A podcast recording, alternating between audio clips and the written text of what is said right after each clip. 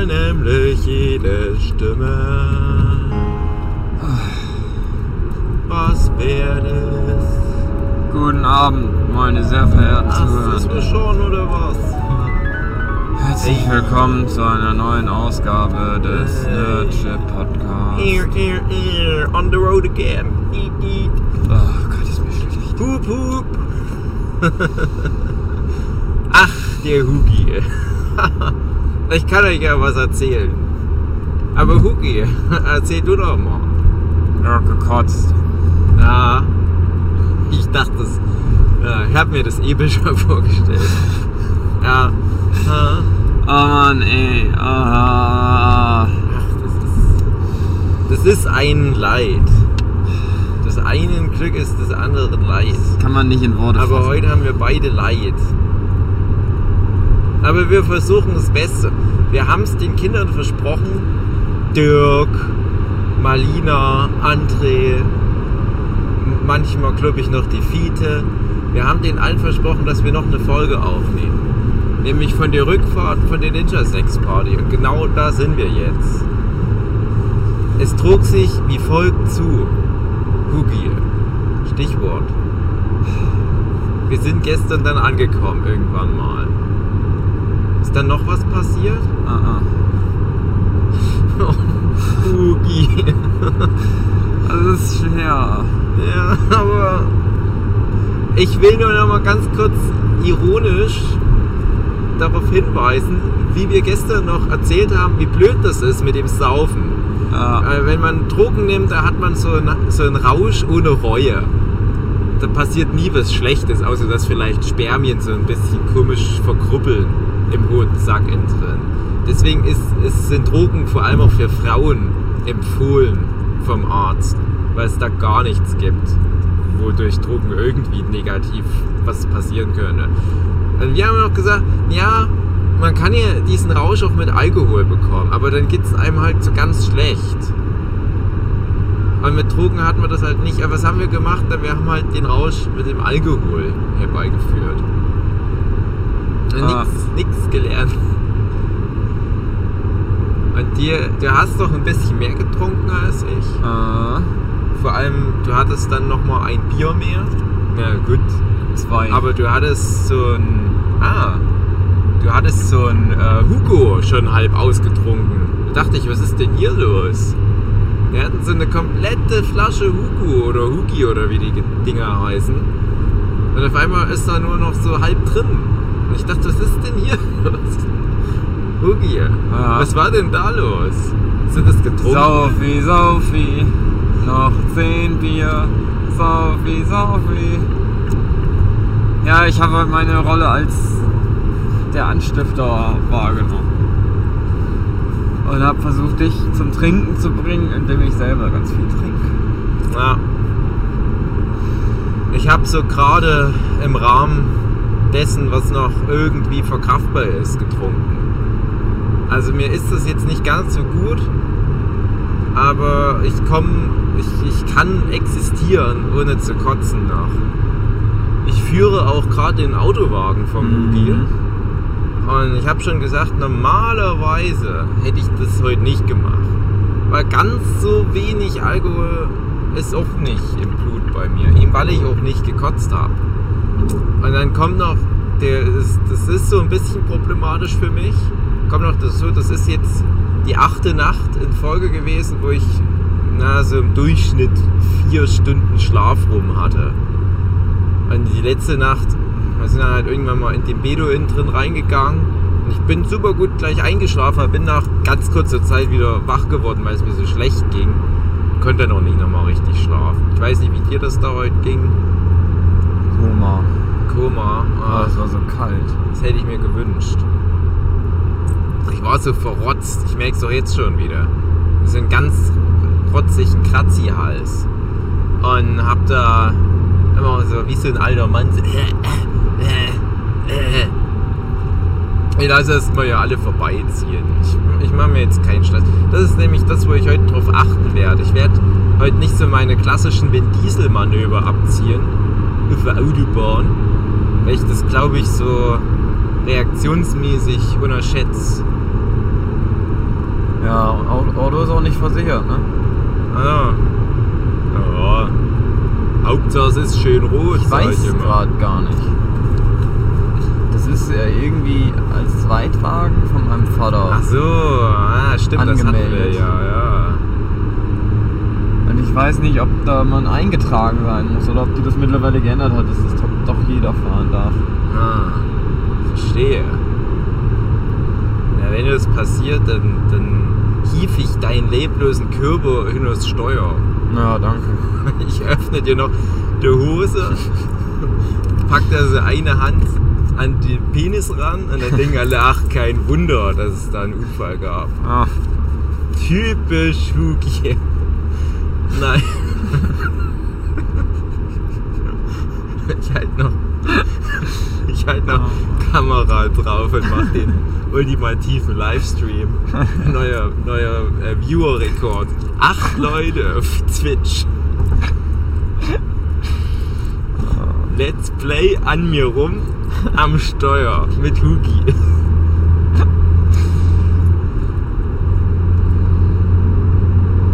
Naja. Ja, wollen wir mal was von Concerto erzählen, wo wir da mal oben drauf waren gestern? war gut. Ja, wir hätten ja, Ja. viel Schlechtes erwartet, aber ja, aber. Also nicht von der Band, aber vom Publikum vor allem. Aber, hey, Die haben schon auch Es- abgeliefert. es kann sogar sein, dass zwei, drei Leute im Saal gestern waren, die zu unseren Hörenden gehören. Zum Beispiel bei einer Person, ich möchte keine Namen nennen jetzt hier, weil ich möchte nicht, dass die Leute, die das hören, dann die Person mit uns in Verbindung bringen und vielleicht die anderen Personen nicht mehr so gut finden. Aber wir haben Zeichnerkolleginnen getroffen, auch jetzt nicht unbedingt so die, die F-Liga, schon, schon ganz schön weit oben angesiedelt. Es war jetzt nicht so das Level deiner Ex-Freundin. Es war auch keine Melanie Schuber oder eine der Zabos, aber es waren schon krasse Zeichnerinnen da. Also gerade auch von den Skills her. Die haben dann auch mit ein bisschen Party gemacht. Aber niemand, das kann man glaube ich schon so notariell beglaubigen, dass niemand hat so krass Party gemacht wie wir. Mhm. Aber viele noch mehr. Ich kenne das ja von Konzerten. Wenn die dann aufhören, liegt normalerweise ganz viel Scheiß auf dem Boden, Ja, kaputte Flaschen und so. Und äh, das nach dem Konzert war der sauberste Fußboden, den ich jemals gesehen habe. Ich glaube, die haben die, Nur die da, wo ich Fans haben sogar hab. noch sauber durchgewischt. Ja, stimmt. Wo du, ja. Wo du gestanden hast, da hatte jemand unter dir so hingepullert. Ja. Und eine Flasche dahingeschmissen und meine Füße, Ja, Füße geblutet. Schweinerei. Nee, es war halt so. Ich, habe aus Versehen die Flasche fallen lassen. Ah. Ich habe schon gemerkt, oh je, die Kids, Vorsicht. Und dann bin ich die ganze Zeit auf der Glas. Vorsicht, dass die nicht reintreten du hast dich geopfert oder was? Ja, genau. du? Ich bin auf den Glasscherben die ganze Zeit stehen. Ich weiß gar nicht, ob ich das gemerkt habe. aber Ich glaub, es ist halt. Na, du hast mir ja vorhin schon mal gefragt im Vorgespräch, wie ich es fand. Da habe ich ja gleich gesagt: Halt, Sugi, heb dir das für den Potscats auf. Aber, ich aber der erste Punkt, der mir so dann bewusst wurde, war, dass ich das alles so verschwommen im wahrsten Sinne nur wahrgenommen habe. Und äh, ich war dann immer mal wieder überrascht, als ich dann mal wieder Brian auf der Bühne gesehen habe. Ich dachte, ja stimmt, der ist da ja auch mit dabei. Und ich habe das Gefühl, durch das Saufi Saufi habe ich das nicht in dem ultimativen Bewusstseinszustand, den man eigentlich mitbringen sollte, genießen können. Ich hatte natürlich eine gute Zeit, aber ich kann mich gar nicht so an individuelle Momente erinnern. Ich weiß mal, dass zwischendurch einfach nur random so eine Animation durchlief. Auf Beamer. Ja. Einfach mal hier, wir haben ja noch so einen Film von unserem Kumpel. Guck den mal an. Es waren ja drei Bands. Die erste, die haben wir fast komplett verpasst, weil wir so lange in der Schlänge drin standen.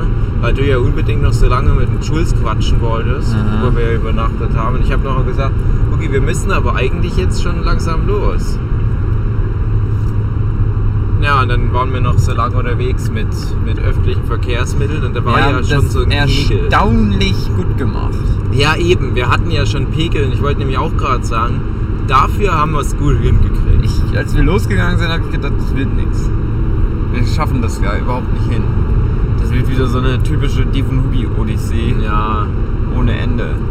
Und irgendwann kommen wir morgens um vier wieder zum Schulz gelaufen, ohne dass wir irgendwas gemacht haben. Aber nein. Dann Nein, nein, nein. Google, genau. zum ersten Mal Google Maps live benutzt und Fly. Hat das echt gut geklappt. Ja, viele Leute sagen ja nur Schlechtes über das Internet. Aber wir haben gestern mal die, die Lichtseite des Internets kennengelernt.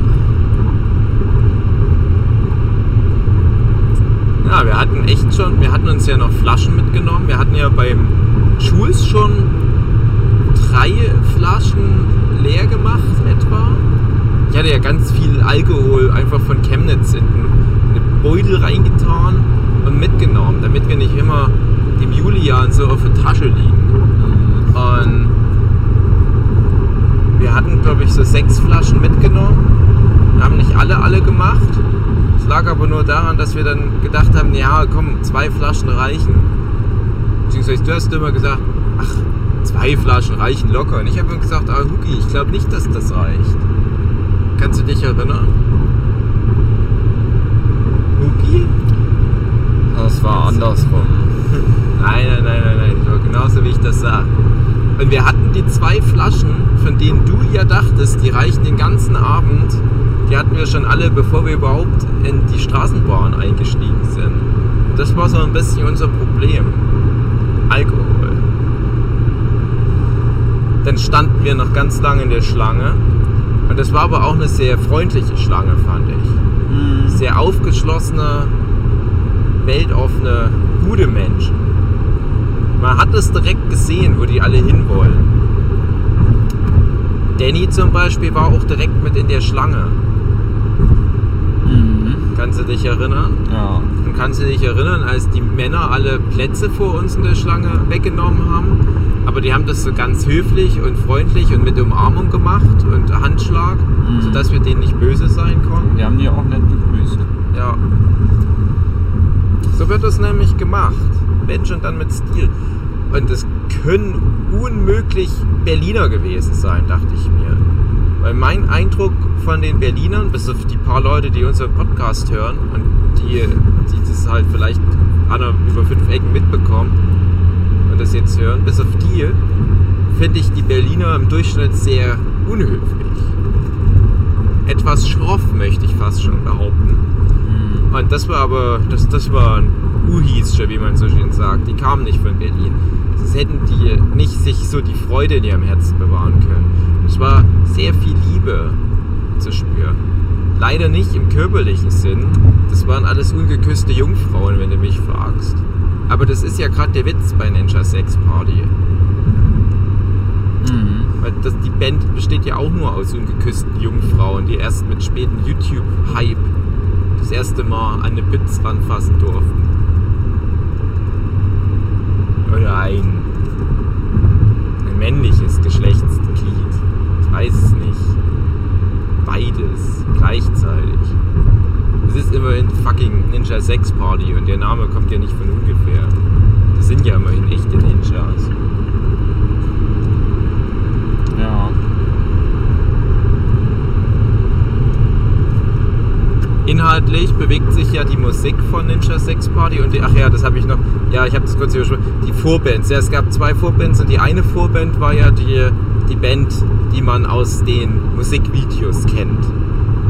Mit dem Party. Thunder, Thundercats Mensch und der Roboter und Verkehrshütchenmann und der vierte. Wen- Wen habe ich denn gerade vergessen? Naja, ihr wisst Bescheid. Und wir hatten ja noch Angst, dass die vielleicht überhaupt gar nicht erst da sind. Weil es ja nur 20 Euro kostet, so ein Ticket. Aber nie, die haben komplett, kompletten Gig gespielt. Also das war wirklich wie ein Extrakonzert. Das war nicht nur so das übliche Vorbandgeplänkel, sondern das war ganz, ganz lang. Und dann halt natürlich Ninja 6 Party selber. Und alle drei Acts hatten ja ganz klar so das Thema, ja, alle sind, sind cool. Auch wenn du hässlich bist, bist du hübsch, so innen drin. Und das macht dich zu einem guten Mensch und Liebe und Freundschaft. Und das hast du halt gemerkt bei dem Publikum. Gerade für dich war das ja wahrscheinlich mal was Neues, weil du hörst ja sonst nur Grindcore. So Sachen, wo auf der Bühne dann ein Schaf geköpft wird. Ja. Wie war denn das jetzt für dich, dass da mal so ohne Gewalt einfach? Oh, auch gut. Mit viel Gewalt und ganz ohne Gewalt. Das sind die beiden Pole, die findest du gut, aber alles zwischendrin, so wenig, so mittelmoderate Gewalt, sag ich mal, da kannst du nichts mit anfangen. Ja. Oder moderate Liebe. Du brauchst dann schon das volle Paket. Viel Liebe oder viel Hass.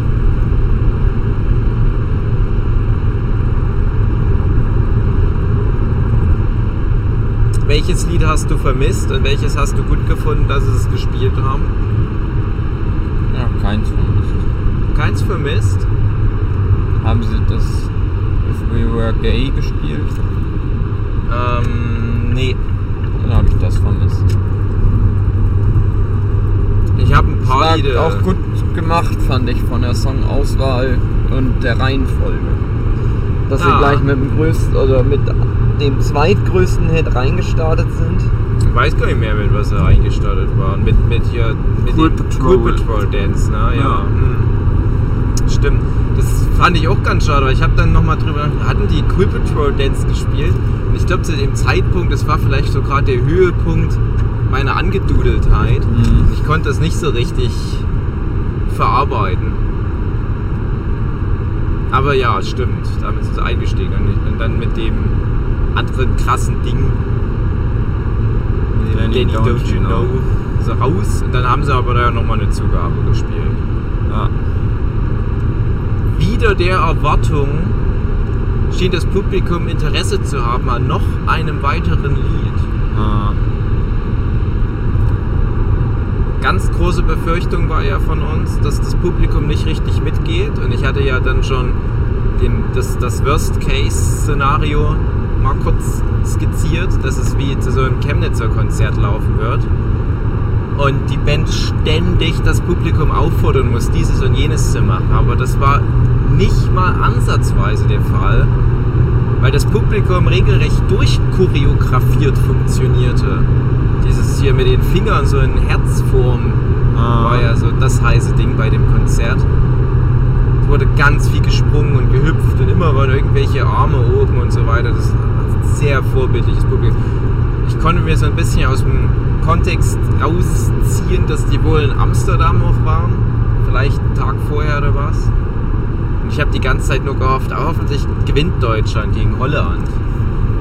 Hoffentlich machen wir das noch besser als die Niederländer, das. Konzert. Weißt du, wo die noch überall sind? Es ist ja eine European Tour. Ich glaube Frankreich, Frankreich, Irland, Irland. Amerika. Aber Amerika, äh, ach so, du meinst das Amerika in Sachsen? Ja. Na, sonst wäre es ja nicht mehr Europa. Ah, da könnten wir heute sogar mal hinfahren. Das ist gar nicht weit weg von Chemnitz. Amerika. Ich bin mir nicht sicher. Ich glaube, da gibt es auch so einen Streichelzoo. Falls dich sowas interessiert. Ich will dir eine gute Zeit bieten. Ja. Äh, Was ist das für Cool Patrol Autofahrt? Und du lenkst den Wagen links und du lenkst den Wagen rechts. Und dann drückst du auf die Bremse und dein Beifahrer schlägt durch die Windschutzscheibe. Was ist das für Cool Patrol Autofahrt? Düt, düt, Hub. Wie können wir den Huki wieder fit machen? Schreibt's mal in die Comments. Der ist so ganz müde auch und hat auch vor uns geprägt. Hattest du das im Podsclips erzählt? oder? Nee, das war, war nicht im Podcast, das du vorhin geprägt hast. Erzählen? Ja, aber das hast du, glaube ich, nur mir erzählt. Ganze Fahrt über, ich müsste ja erstmal aus Berlin raus. Du bist ja schon gefühlt eine Stunde nur auf der Stadtautobahn in Berlin, bevor du mal das Scheißloch hinter dir lässt. Ah, ne, nee, nicht Scheißloch, stimmt nicht mehr. Ich habe nämlich ein schönes Haus heute gesehen. Das war mein Berlin-Highlight von beiden. Das sah aus wie das Rapunzel-Schloss, dem Dornröschen gelebt hat, aus dem Disneyland. Ja, und ähm, Boogie saß die ganze Zeit neben mir, aber so dösend. Und er hatte dann immer so eine Tüte. Das war noch meine gute Tüte aus dem Edeka. Da hatte ich Wurst und Käse drin. Und Huki hatte aber dann immer reinbrechen wollen. Dann haben wir dann erstmal Wurst und Käse rausgenommen. Und dann saß der Huki die ganze Stunde im Halbschlaf da und wollte kotzen. Und irgendwann mussten wir dann mal anhalten, weil dann fast das Sprit alle war. Und dann fiel dem Feinherrn Hupenschritt ein, ach ja, Moment. Ich habe ja noch dieses Anliegen. Und fängt an zu kotzen. Ekelhaft. Lasst das immer alles in mir drin. Mhm. Man weiß ja nie, wann man es mal braucht. Es ist so schade um die Nährstoffe. Wir hatten ja auch Citre mitgetrunken, falls du dich erinnerst. Das ist ja sowas ähnliches wie Äppelmost.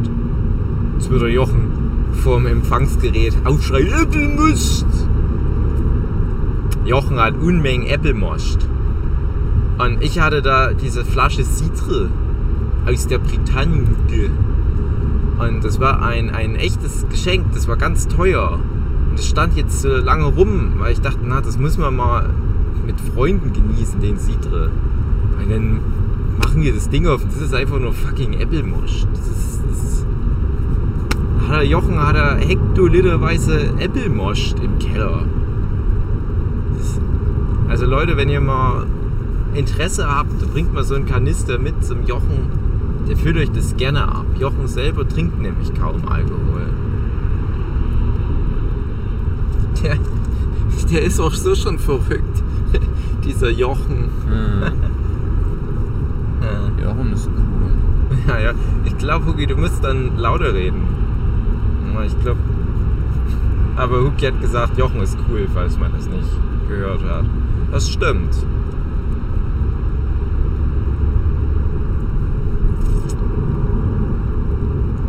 Ach, Hugi. Na komm schon. Ja, ich kann nicht. Doch. Du kannst. Nein. Sind Hm. wir bald da? Nee. Dann, dann gib mir mal ein Thema vor und dann halte ich den schönsten Monolog der Welt. Der können jetzt schon mal alle ausschalten, die nicht mehr wollen. Und Ich erzähle noch was Schönes über wegen den Film vielleicht, den ich gesehen habe. Film Review Time mit Eve. Und dich kann ich ja nicht spoilern, weil du ja dann vielleicht schläfst. Wie hat dir Paddleton gefallen? Paddleton, okay. Äh, ja, wir haben ja Paddleton beide geguckt, weil Red Letter Media in Horfin Beck das vorgestellt hat. Da fand ich erstmal gut. Wir machen ja immer viel Red Letter Media Werbung. Ich finde, wir müssen das nach Deutschland tragen, die Information, dass es die gibt. Außer uns kennt das ja niemand. Sozusagen Vorreiter für den europäischen Markt. Und die haben ja die Review-Sendung Half and the Back. Das ist jetzt unser Service-Tipp, dass alle das jetzt mal angucken. Und die machen ja meistens irgendwelche Mainstream-Kinofilme, die die da besprechen. Und dann mischen die aber ganz selten mal so einen schrulligen Indie-Film mit rein. Und da haben sie halt den Film Paddleton. Geht um so einen Bär, der kommt nach London. Nein, das ist ein Witz. Paddleton geht um Krebs. Und Paddleton, das Wort, das ist ein Spiel, was die beiden Hauptcharaktere erfunden haben. Und die beiden Hauptcharaktere werden gespielt von Marc Duplat und wie heißt er? Ray, Ray Romano, der von Alle lieben Raymond. Der andere ist von ah, Mindy Project. Und der Herr Duplat, der hat noch einen Bruder, und ich glaube sogar noch einen Bruder. Und die haben so eine Produktionsfirma. Die machen so Mumblecore-Filme, also Indie-Filme, wo halt viel gequatscht wird. Also die machen gutes Zeug, ich kann das empfehlen. Die zeichnen auch mitverantwortlich für die Serie Room 104. Da erzähle ich jetzt erstmal kurz was zu Paddleton, dann noch zu Room 104. Das ist jetzt der Duplat Brothers Podcast. Nachdem alle jetzt schon so lange immer verlangt hatten. Ja, in Paddleton, es trug sich wie folgt zu.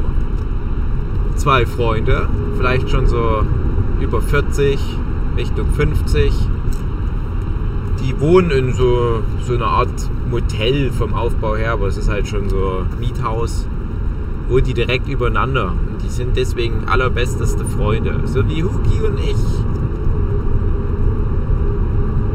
Noch Barney und Fred. Mehr Freunde fallen mir nicht ein.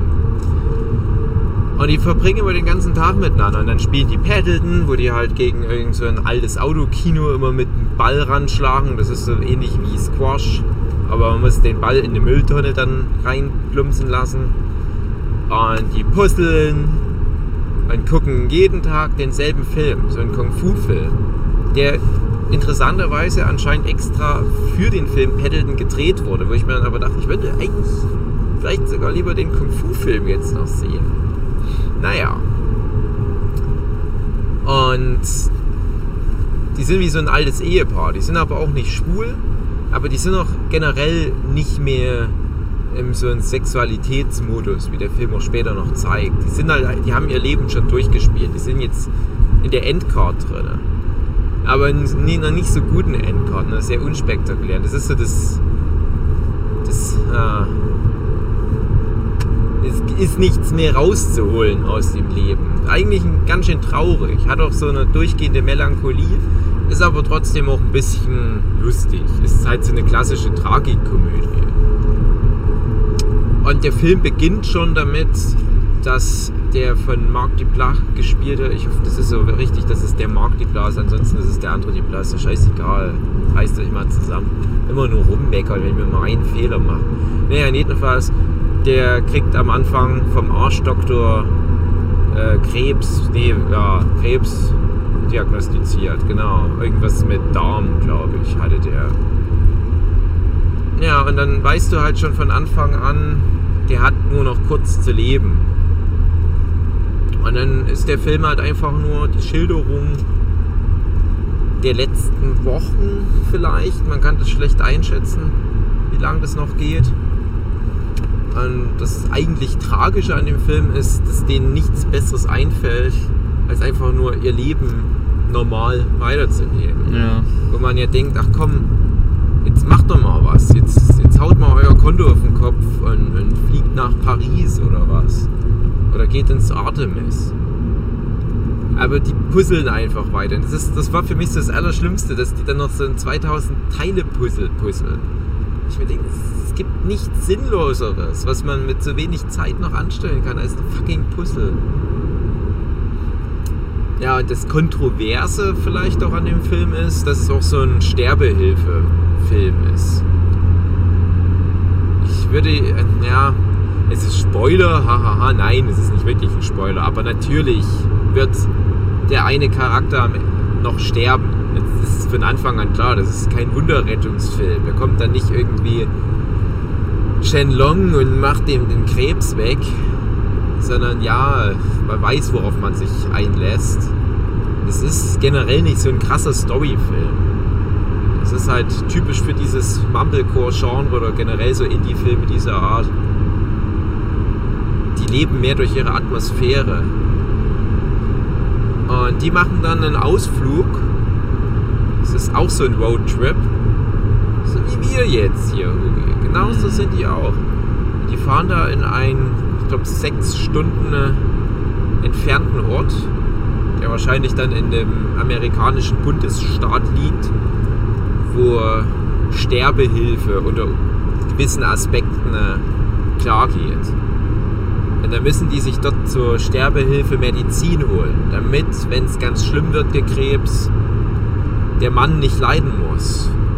Und das ist dann so der Kern des Films, sage ich jetzt mal, ist dieser Trip in dieses holländische Dorf. Also es ist halt so ein, so ein Ort, der wahrscheinlich mal von irgendwelchen Niederländern gegründet wurde, wo auch noch Windmühlen rumstehen und so weiter. Und da spielt dann vielleicht die Hälfte des Films.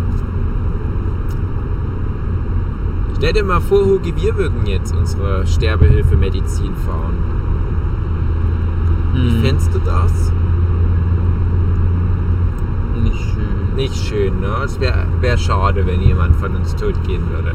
Es sei denn, der andere würde dem dann so die Hose aufmachen, Hand ans Knie dran und nochmal einen Twitch-Livestream. Dann hätte es sich wenigstens nochmal gelohnt.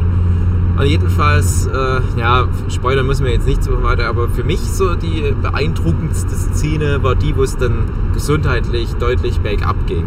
Hm. Es war wie so eine Montage, so Zeitraffer-Montage, wo du dann immer nur Szene für Szene für Szene hattest. Und du hast am Anfang vom Film so einen Tagesablauf von denen skizziert. Also die gehen anscheinend auch noch normal auf Arbeit. Und dann, wenn die Feierabend haben, dann machen die halt immer wieder dasselbe Prozedere. Die backen sich selbst eine Pizza, die gucken den Kung-Fu-Film, die puzzeln halt, spielen das Paddleton. Und dann kommt halt diese Montage, die glaube ich auch damit eingeleitet wird, dass der Paddleton-Schläger einfach nur so rumliegt und aussieht, als wäre er schon eine Weile nicht mehr benutzt worden. Und dann merkst du, der mag Duplat, der mag dann gar nicht mehr so seine Pizza aufessen. Und dann schläft er häufiger ein. Und dann irgendwann hat er dann noch ein Kissen mit auf dem Sofa. Und dann irgendwann hat er auch noch eine Decke mit auf dem Sofa. Und du merkst schon, ja, okay, der scheint jetzt auf dem Sofa zu leben. Und wer schon mal jemanden in der Familie hatte, der an Krebs dahin siechte, der weiß, so läuft das da. Man mümmelt sich dann immer mehr so ein und, und äh, bleibt dann immer mehr an einem Ort. Und da war es halt das Sofa, der Ort, wo er immer am liebsten war mit seinem Freund. Und die Aussage, die damals Hafenbeck tätigte, war ja, dass die beiden Typen so ein bisschen einfacher gestrickt sind, vielleicht auch ein bisschen dumm regelrecht und auch gerade deswegen vielleicht gar nicht so genau reflektieren können, was da passiert in diesem Sterbeprozess. Da würde ich aber sagen, das habe ich so nicht empfunden. Ich weiß nicht, Hugo, ob du überhaupt noch da bist und Mhm. dazu eine Meinung hast. Ich fand halt einfach nur, das war so eine klassische beste Freunde-Beziehung, die aber schon zu lange beste Freunde sind, ohne zwischendurch äh, auf das nächste Level an Intimität zu wechseln. Hm. Und ich habe halt auch Freunde von ganz früher, mit denen ich jetzt aber auch bezeichnenderweise vielleicht nicht mehr ganz so viel zu tun habe. Mit denen habe ich nie so ein Level erreicht, wie jetzt zum Beispiel mit meinem lieben Freund Hugi, dass man über alles reden kann. Welche Mhm. Konsistenz die Kaki hatte, wo unsere Girlfriends uns schon mal Finger reingesteckt haben und sowas. Das ist ja zwischen uns ein ganz klares Ding. Sogar unsere Podcast-Freunde, denen erzählen wir ja auch im Prinzip alles. Aber es gibt halt wirklich Freunde, die ich aus, ja, im Prinzip schon aus Kindergartenzeiten habe. Und denen würde ich sowas nicht erzählen, weil ich halt mit denen aufgewachsen bin und das halt dann komisch ist, da nochmal rüber zu wechseln. Also mir geht es zumindest so. Und in dem Film wird zwar deutlich, dass, dass die sich halt noch nicht so lange kennen können, vielleicht seit gefühlt zehn Jahren oder was. Ich weiß nicht, ob dieses genaue Jahr mal genannt wird, aber die haben halt auch nie dieses nächste Level erreicht. Wie hast du das empfunden? Auch so.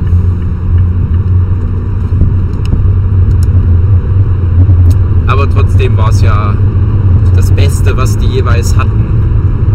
Der jeweils Ja. andere. Ganz schlimm. Ja.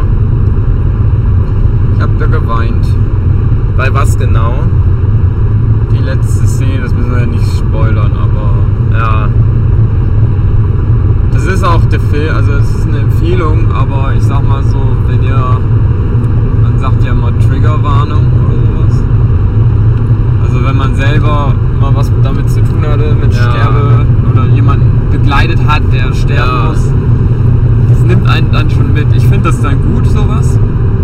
Wenn ich da auch dann, dann Also ganz traurig werde und weine. Ach so, das war ja. ja auch das Ziel. Äh, aber manche, die das vielleicht nicht wollen, daran so erinnert werden.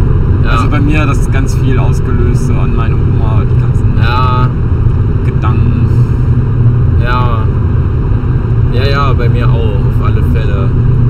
Aber ich finde das gut, wenn man sich so einem Gefühl auch immer mal wieder stellt. Das, äh, wir hatten das ja auch mal im Träume-Podcast, wo ich ja gemeint habe, man braucht keine Angst haben vor Albträumen, weil die Albträume ja nur sozusagen der Probedurchlauf sind für eine echte Extremsituation. Also sollte man lieber dankbar sein, wenn man so einen Albtraum hat und da irgendwie in dem Traum vielleicht die Möglichkeit hat, eine Lösung zu finden. Man kann sowas ja trainieren. Und Filme sind ja auch sowas. Also wir hatten ja neulich auch die Folge zum Thema Empathie. Und ich weiß nicht, ob die jetzt zu dem Zeitpunkt schon gelaufen sein wird oder ob wir diesen Roadtrip schon mal eher mit, mit reinpacken. Aber das Thema Empathie war hier halt ganz groß, weil ich konnte zu jedem Zeitpunkt voll empathisch mich da reinklickern in die beiden Charaktere.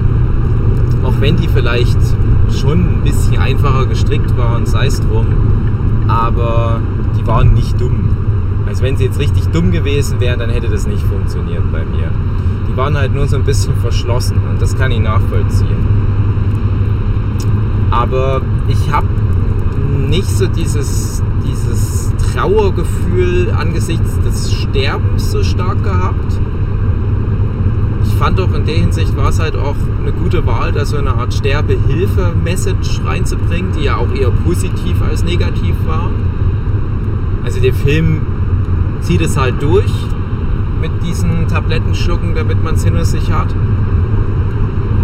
Und dadurch würde ich das halt auch eher so mir rausfiltern als Message. Da sowas sollte eigentlich schon auch mal erlaubt sein. Es bringt ja nichts, wenn die Leute dann noch monatelang dahin siechen mit schlimmen Schmerzen. Und ich fand es dann schon, ja, gut eher, dass die Person dann hinter sich hatte. Also es war ja eh absehbar, dass es halt überhaupt so weit gekommen ist, ist natürlich das Tragische. Aber das eigentlich Traurige war für mich wirklich die Lebenssituation, in der die sich befunden Ja, vor allem Ding, dass dann der andere zurückbleibt alleine. Ja, genau. Also die sind ja in der Hinsicht auch wie ein altes Ehepaar gewesen, dass der andere dann praktisch wie so eine Art Witwer ist. Mhm. Ja, und ich weiß ja, welche Szene du am Ende jetzt gerade anspielst. Und ich frage mich halt auch, wenn mal irgendwann Paddleton 2 Electric Boogaloo kommt, äh, ich, ich frage mich, ob das wohin führt, was da am Ende noch angeteased wird. Aber egal, ob es wohin führt oder nicht, ist es so oder so irgendwie traurig. Hm. Ja. Ich habe da auch immer ganz viel Angst davor, dass das mir mal so ergeht, weil ich bin, ich, ich scheine zwar manchmal recht sozial zu sein, aber ähm, mir fehlen so ein paar Skills dafür, so Freundschaften aufrechtzuerhalten, weil ich immer nicht so Zeit habe, mich darum so zu bemühen. Und du hast es ja gestern auch erwähnt, wie du dich mal in deinen Alkoholismus so reingesteigert hast. Mhm. Das war ja eine gleiche Ausgangssituation, so die Angst davor, sozial den Anschluss zu verlieren. Ich habe darüber ja auch mal ausführlich, auch wieder in dem Traum-Podcast erzählt, dass das ja seit einigen Jahren das ist, wo ich am häufigsten Albträume davon habe. Der Film hat es eigentlich auf den Punkt gebracht. Weil die Leute, die haben ja im Laufe ihres Lebens Kontakte gehabt. Es geht ja gar nicht anders. Aber am Ende verbleiben die irgendwie nur so zu zweit. Ist ja komisch.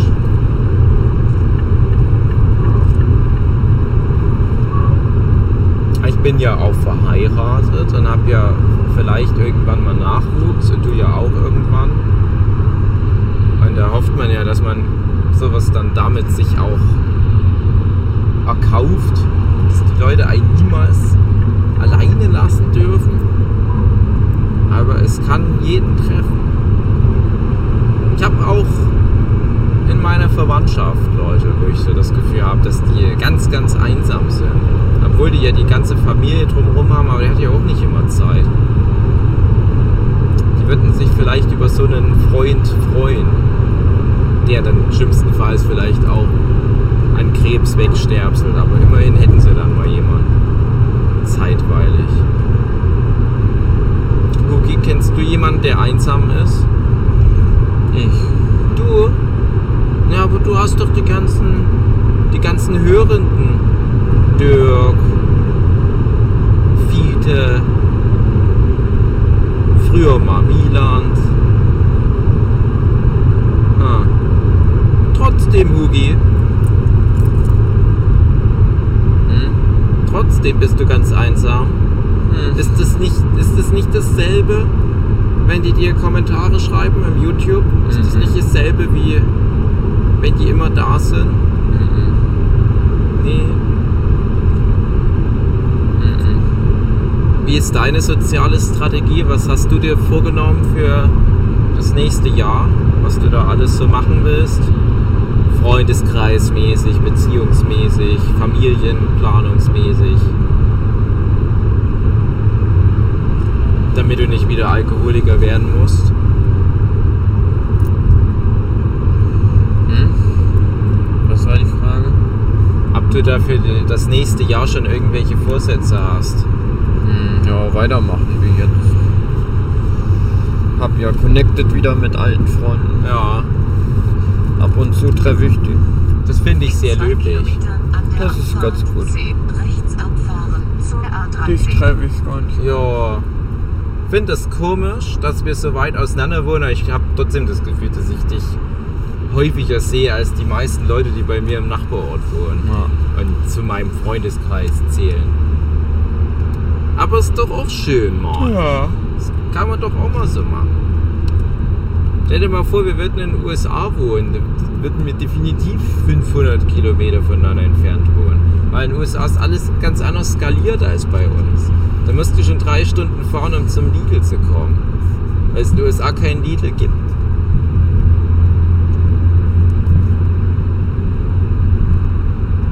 Lidl gehört zu Kaufland gehört zu Lidl. Genau. Living together in harmony.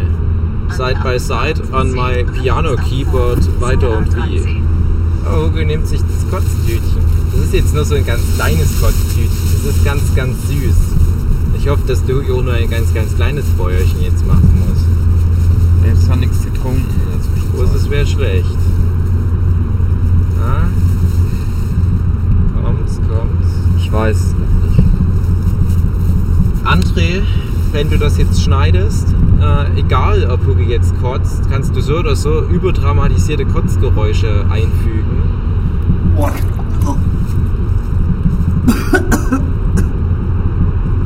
André Diers, der ist ja so ein typischer Deutscher.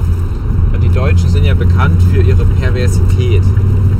Gibt ja ja auch Statistiken, dass die Deutschen den krassesten Scheiß auf so internetpornografischen Seiten suchen und rezipieren. Nach Buchwitz fahren wir. Und André passt da perfekt rein. Und was André total liebt, das sind so Ankotz-Pornos. Wir waren mal bei André und da durfte ich mal an den Rechner. Und da hatte der ein paar Tabs auf. Da war natürlich auch YouPorn mit dabei. Und da waren mehrere Tabs sogar mit Ankotz-Pornos. Wir hatten ja neulich das Thema, als André dabei war, Two Girls One Cup. In zweieinhalb Kilometern Abfahrt Ja, ja, danke. Ja, danke. Und da hat André ja noch so getan wie, ja, na, ich hab da gelacht über Two Girls One Cup. Hahaha. Nee, nee, nee, nee, nee. Gelacht ja, oder bei herzhaft masturbiert. Bin gespannt, ob André das auch drin lässt.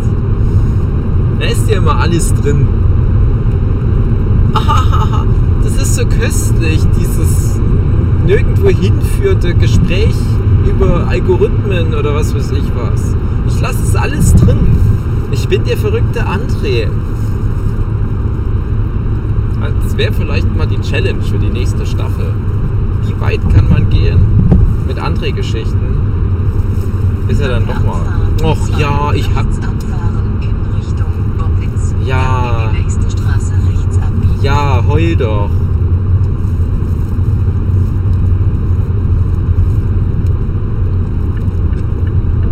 André, wenn du das jetzt hörst und schneidest oder wie auch immer, kannst du da bitte äh, das Navi auf der Nurture Podcast Seite als äh, Moderator mit eintragen? Auf die N55, Ja, guck, ich guck doch, was ich mach. Navi, guck doch, was ich gerade mach.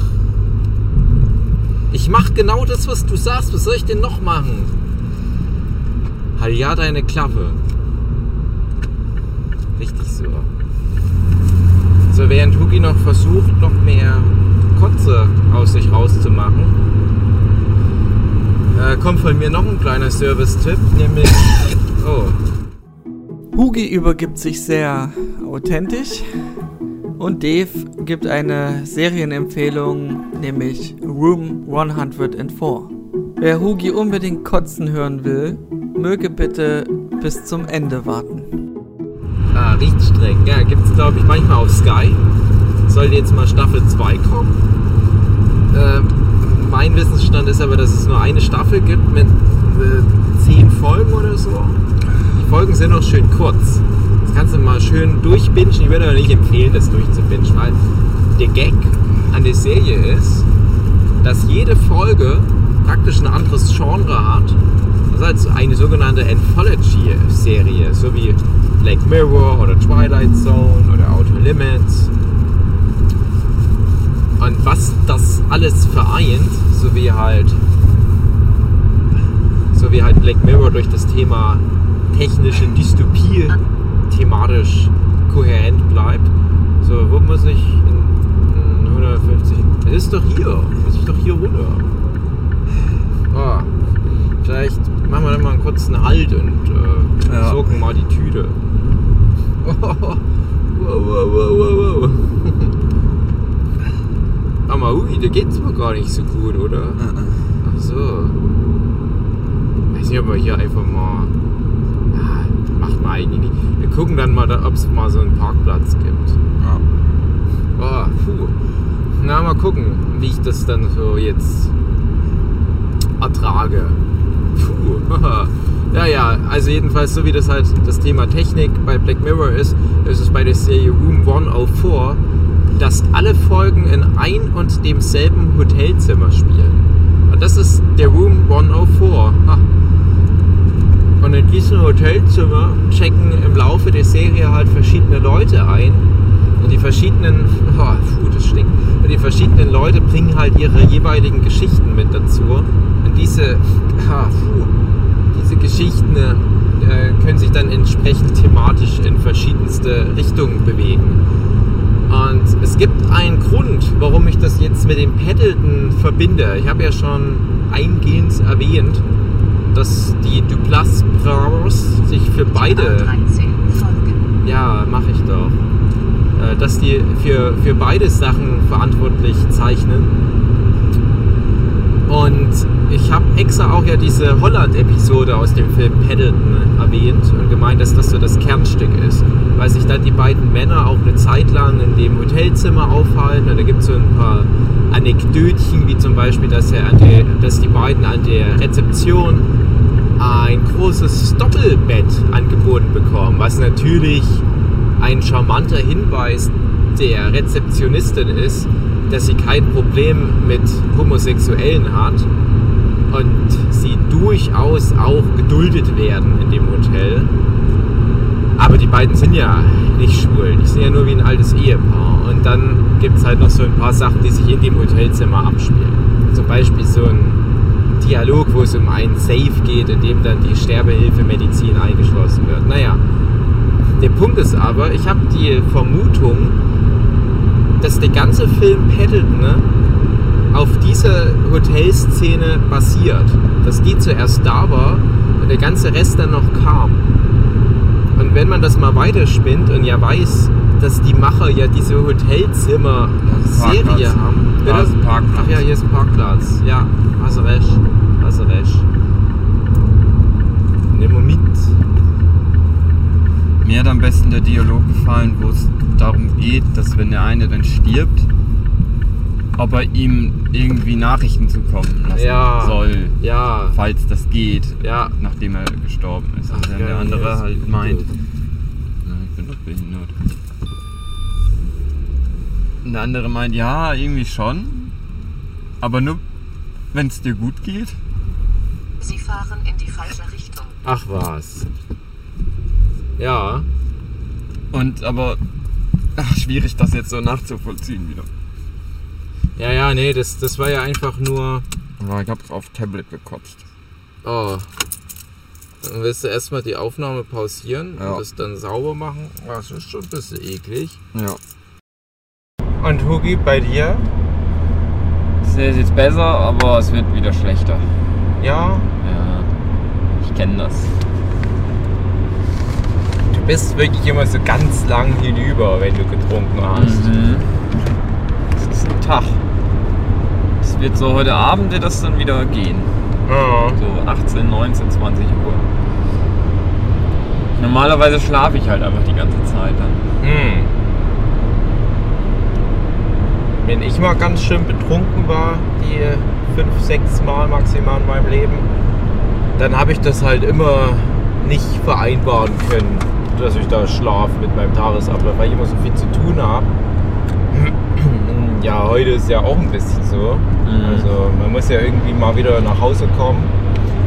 Oder bei der Dokomi halt damals das klassische Beispiel, wo ich halt einfach mal den fucking Delphinium Prince Stand eröffnen musste, weil alle anderen ja besoffen noch bei der Eiko rumlagen. Mhm. Habe ich mich ganz sehr geärgert, weil ich dann gehört habe, dass du den Großteil des Convention-Tages einfach nur beim Roy im Auto geschlafen hast.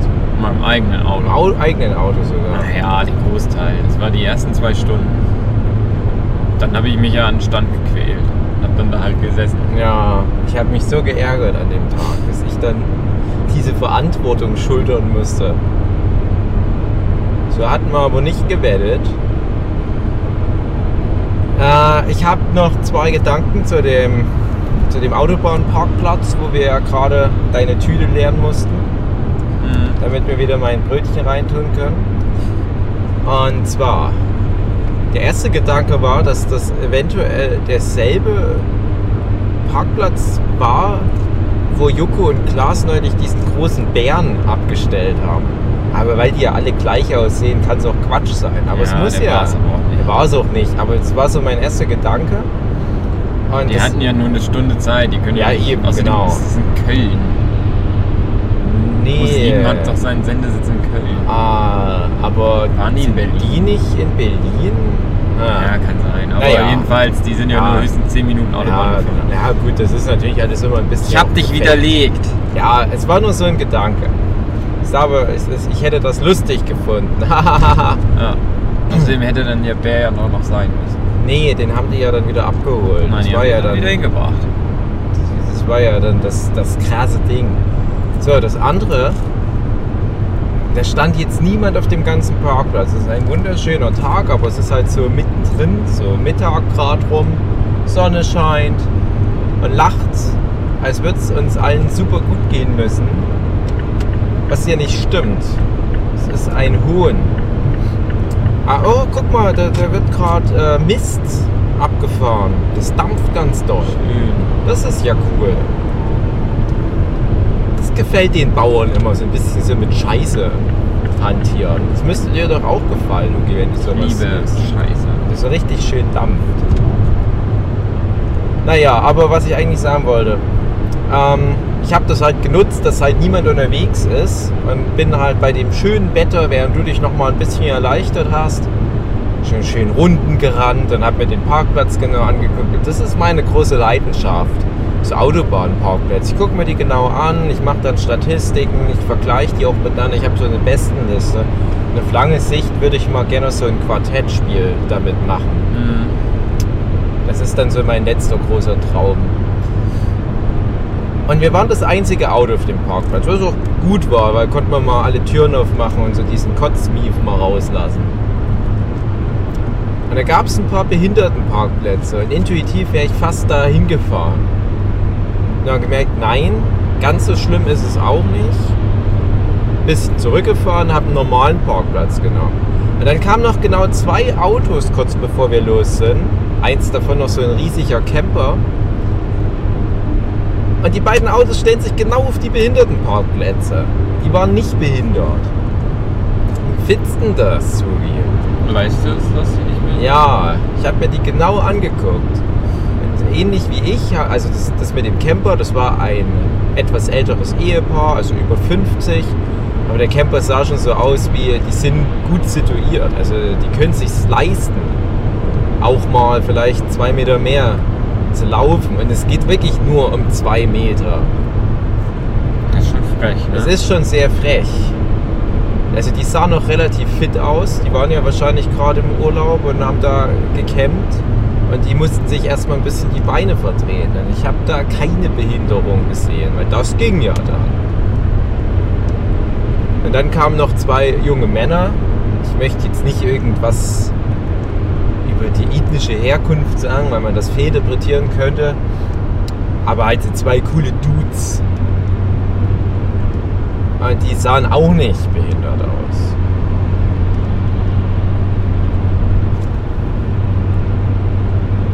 Das ist schon frech, ne? Das ist ganz schön frech. Wenn jetzt, Ja, und äh, hast du die drauf angesprochen? ich habe die böse angeguckt tatsächlich.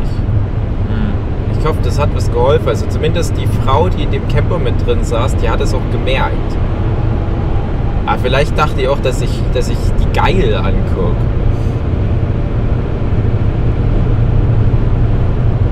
Bei mir ist, ist wütend sein und geil sein dasselbe. Das führt oft zu Missverständnissen im Alltag. Einmal, da kam ich an so einer Nazi-Demo vorbei. Da habe ich schon davon erzählt. Ich war ganz wütend. Man musste dann aber noch ganz viel Geschlechtsverkehr mit den Nazis machen. Mhm. So, Hugi, jetzt kommt äh, die Fortsetzung von meinem spannenden Room 104 Ja. Theory-Teil. Und zwar ist meine Theorie, dass der Film Paddleton ursprünglich mal nur als Skript begann für die Serie Room 104. Und das muss man auch dazu sagen. Die Folgen von Room 104 spielen wirklich nur in diesem Hotelzimmer. Also man sieht auch das Hotel eigentlich nicht von außen. Es ist auch nicht so, dass man den Charakteren dann mal folgt vor die Tür oder so. Und ich denke mal, dass die halt als eine Folge geplant hatten, ja, zwei Freunde, könnten schwul sein, aber sind es nicht. Und die sind da in diesem Hotel weit weg von zu Hause, weil es nur dort in der Nähe diese Sterbehilfemedizin gibt. Und das wäre ja schon ein guter Stoff für ein so ein Kammerspiel. Ah, kannst du dir ja vielleicht vorstellen, dass das reichen würde eigentlich. Ja. Du brauchst ja nicht noch die Information, wie die zu dem Krebs gekommen sind und wie die ganze Nummer ausgeht. Das ist halt nur so ein zentraler Meilensteinpunkt auf der Reise, die die gemeinsam bestreiten, ne? die aber im Prinzip die ganze Geschichte abdecken könnte. Ich denke, dass das denen so gut gefallen hat, dass sie gesagt haben, ach, na, lass uns da mal einen kompletten Film drüber machen. Jetzt noch ein paar Highlight-Folgen zu Woman vor, damit es hoffentlich auch zwei, drei Leute mal angucken. Ich habe das Gefühl, niemand guckt diese Serie an. Die erste Folge ist ganz gut.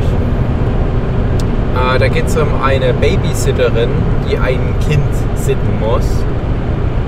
Und mehr kann ich dazu nicht sagen. Das geht so ein bisschen Horror, Psycho-Horror. Die zweite Folge ist sehr gut. Da spielt der von Dawson's Creek, der Typ mit, wenn mir gerade der Name nicht einfällt. Und der hatte eine Frau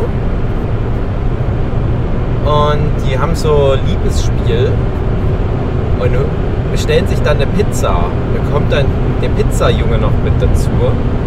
Es entwickelt sich ein interessantes Szenario. Auch dazu kann ich nicht mehr sagen. Es gibt doch ein paar Folgen, die sind so, ja, alles klar. Ähm, es gibt noch eine mit einem Terroristen, der sich da auf einen Anschlag vorbereitet in dem Zimmer. Es gibt eine Folge, die ist wie Ballett. Da wird alles nur getanzt. Und es gibt eine Folge, die hat mich dann noch sehr an das Paddeln erinnert. Da geht es um so ein altes Ehepaar, die kommt zum Sterben, kannst du sagen, dahin. Ganz süß. Auch ein bisschen traurig. Ich hab das geguckt. Ja? Hast du die ganze Serie geguckt? Ich weiß es nicht mehr. Ich glaube, irgendwas war und dann habe ich nur die Hälfte oder so angeguckt. Ich hatte da, glaube ich, sogar die Folgen zum Teil nicht in der richtigen Reihenfolge geguckt, was aber scheißegal ist bei der Serie. Es gibt wirklich null Bezug zwischen den Folgen. Bei Black Mirror hast du das ja. Also zum Beispiel jetzt auch die Folge Bandersnatch hatte ich das Gefühl, das war mal so ein bisschen Fanservice wieder. Wo du zum Beispiel ja das eine Spiel da hattest, was so hieß wie die Folge mit dem Robohund, also Metalhead, wo es ja anscheinend auch um den Robohund mitging. Wo ich mich auch frage, wie hängt denn das jetzt wieder zusammen?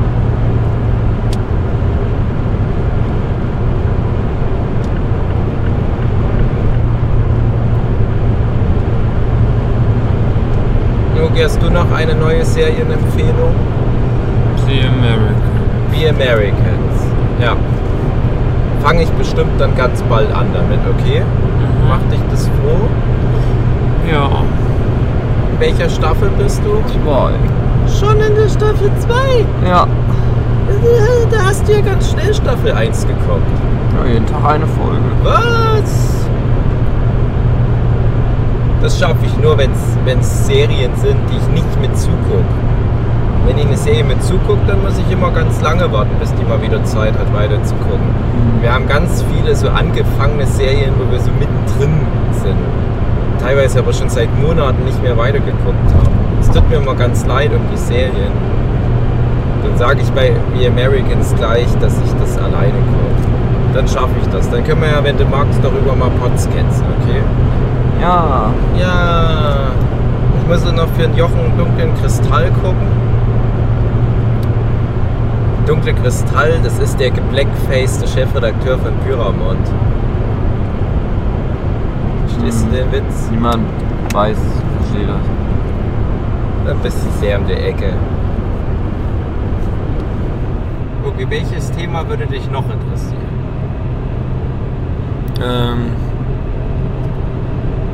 Ich weiß nicht. Ich überlege gerade ganz angestrengt, worüber ich noch einen kurzen Monolog halten könnte, aber vieles ist ja dann vielleicht auch mal noch mal ein Podcast-Thema. Ich habe ja gerade nach den S2 auf alle Fälle den Knochen ganz viel Redebedarf, aber ich weiß, das lohnt sich, darüber noch mal eine ganze Folge aufzunehmen. Ich habe aber vielleicht, ich weiß nicht, passt es in den Stephen King Podcast? Sag mal, ich nehme das jetzt schon mal vorweg, weil das glaube ich auch gar nicht so reinpasst. Eine der ersten Folgen, die wir ja mal aufgenommen hatten, war ja der dunkle Turm. Mhm. Und ich habe jetzt nach all der Zeit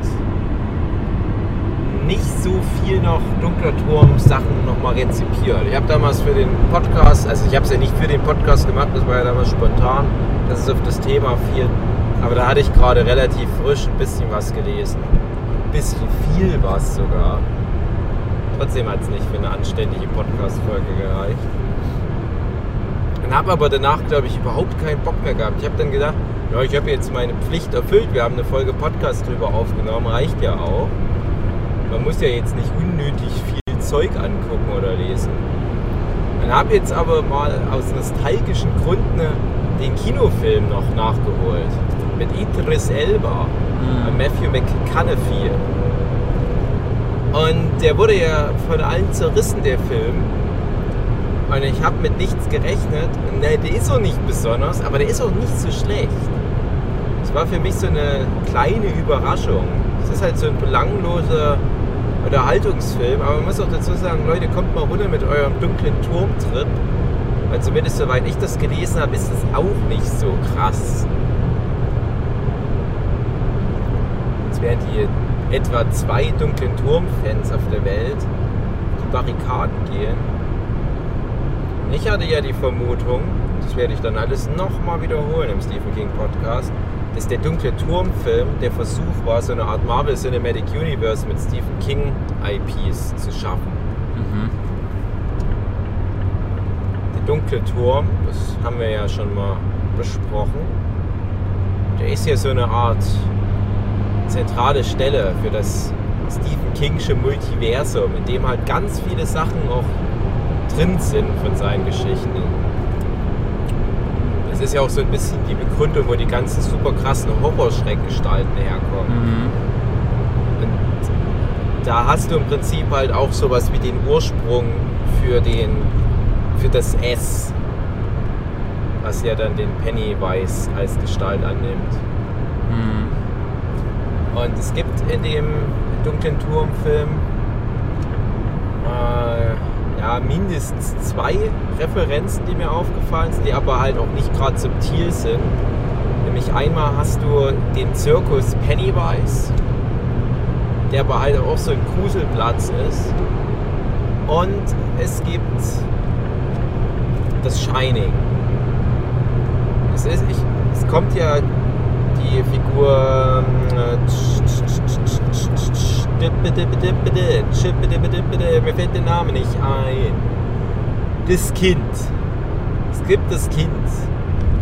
Normalerweise hätte ich das jetzt gewusst. Ich glaube, das ist noch in dem ersten Buch. Ja, doch, doch. Da trifft der Revolvermann das Kind. Der heißt irgendwie so was ähnliches wie Jonah oder so. Und dann hängt er mit dem Kind rum und die erleben lustige Abenteuer. Und dieses Kind ist der Hauptcharakter in dem Film, was ich ganz interessant fand. Das war auch nicht schlecht gemacht. Und wir hatten ja neulich auch erst eine Podcast-Folge, wo wir so ein bisschen über Fish Out of Water gequatscht haben. Und in dem dunklen Turm-Film ist halt der Revolvermann, also gespielt von Idris Elba, der ist so ein bisschen der Fish Out of Water. Und das wirkt so ein bisschen wie der Film Last Action Hero, falls du dich an den erinnerst Mhm. Wo ja dann der Film Arnold Schwarzenegger, also der Jack Slater in unsere echte Welt kommt und dann mit den Regeln noch nicht so vertraut ist. Und das hast du dann hier mit dem Revolvermann. Ja, ich weiß, in den Büchern wird das auch thematisiert, aber die haben halt das Pacing komplett geändert. Weil das in den Büchern ewig dauert, bis der mal in die echte Welt kommt. Ich glaube am Anfang ja auch nur, indem er in Körpern von anderen drin ist. Irgendwie so, ich weiß es nicht mehr so ganz genau. Und hier haben sie das ein bisschen besser gestreamlined. Du hättest das nicht eins zu eins adaptieren dürfen. Das wäre so oder so falsch geworden. Jetzt haben sie es halt sehr frei interpretiert, die Vorlage. Und natürlich auch mit dem Hintergedanken, dass das mehrere Filme werden, was ja jetzt wahrscheinlich nicht passiert. Mal gucken. Aber ich finde, unter den Umständen haben sie es ganz gut gemacht. Ja, und das Shining zum Beispiel, das ist was, das hat das Kind im Buch, aber das wird ja nicht so genannt. Ich weiß nicht, ob das später mal noch kommt, der Begriff, wahrscheinlich schon. Aber im Film sagen die von Anfang an, ja, also dieses Übernatürliche, das heißt halt das Shining. Mhm. Und jetzt kommt der Film S2, der hat auch so eine Shining-Referenz. Und da habe ich mir gedacht, ja, vielleicht haben die das so nicht, nicht kommuniziert, aber vielleicht haben die ja so heimlich mit dem S-Film und dem dunklen Turm-Film relativ zeitnah zwei Sachen da in Kinos positioniert, von denen die sich erhofft hatten, dass die die auf lange Sicht nochmal kombinieren. Das ist natürlich jetzt nur eine Theorie, sehr weit ge gestreckt natürlich auch, aber es wäre möglich. Eben weil es ja auch so intendiert ist von Stephen King, dass der dunkle Turm genau sowas halt anbietet. Und dann dachte ich, wo ich das so drin ge gesehen hatte, ah, jetzt hätte ich irgendwie schon Bock. Noch so ein komisches, riesiges Film-Franchise, was dir dann irgendwann mal auf den Nerv geht, weil du das Gefühl hast, du musst nur noch einen Film nach dem anderen aus irgendwelchen solchen Franchises abarbeiten. Warum denn nicht? So ein Horror-Franchise, das fehlt mir noch. So ein, so ein Crossover-Franchise. War ja mal geplant mit, mit dem Freddy vs. Jason-Zeug, dass das halt noch viel weiter ausgebaut wird. Und auch mit dem Evil Dead Franchise. Das sollte ja auch noch verbunden werden. Und dann auch noch Pinhead sollte damit rein. Und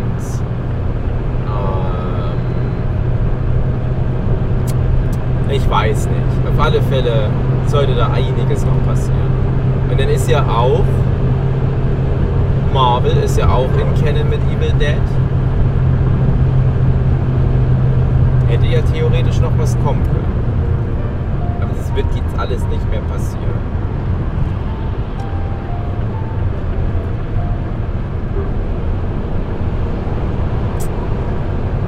Ach, liebe Hörerinnen, ich glaube, ich bin jetzt nur noch ganz alleine endgültig übrig. Ich habe es versucht, ganz, ganz lange, euch mit lustigen, spannenden Anekdoten über Wasser zu halten, über die schöne lange Fahrt. mir. Aber irgendwann ist der Punkt gekommen, da merkst du, es ist vorbei. Und dann fährst du in irgend so ein holländisches Dorf, holst dir deine Sterbemedizin, guckst deinen Kung-Fu-Film an mit deinem besten Freund und dann merkst du, die Zeit ist gekommen, die Aufnahme zu beenden. Hup, hup.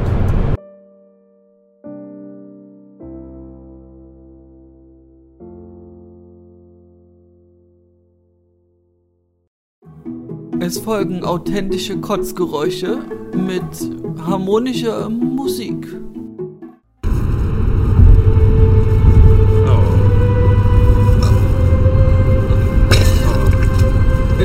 Ich dachte, vielleicht noch eine kleine Serienempfehlung. Ja. Während, während das fröhlich, während das fröhlich Match war. Okay. Vielleicht äh, die Serie Room 104 vielleicht. Wenn ihr Lust habt. Oh, oh. Mag die Serie nicht.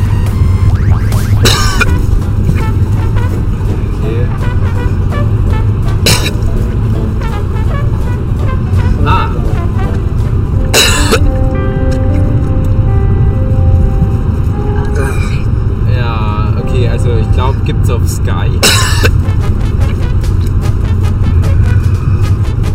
Äh. Oh. Ah, riecht streng. Ja, gibt's glaube ich manchmal auf Sky.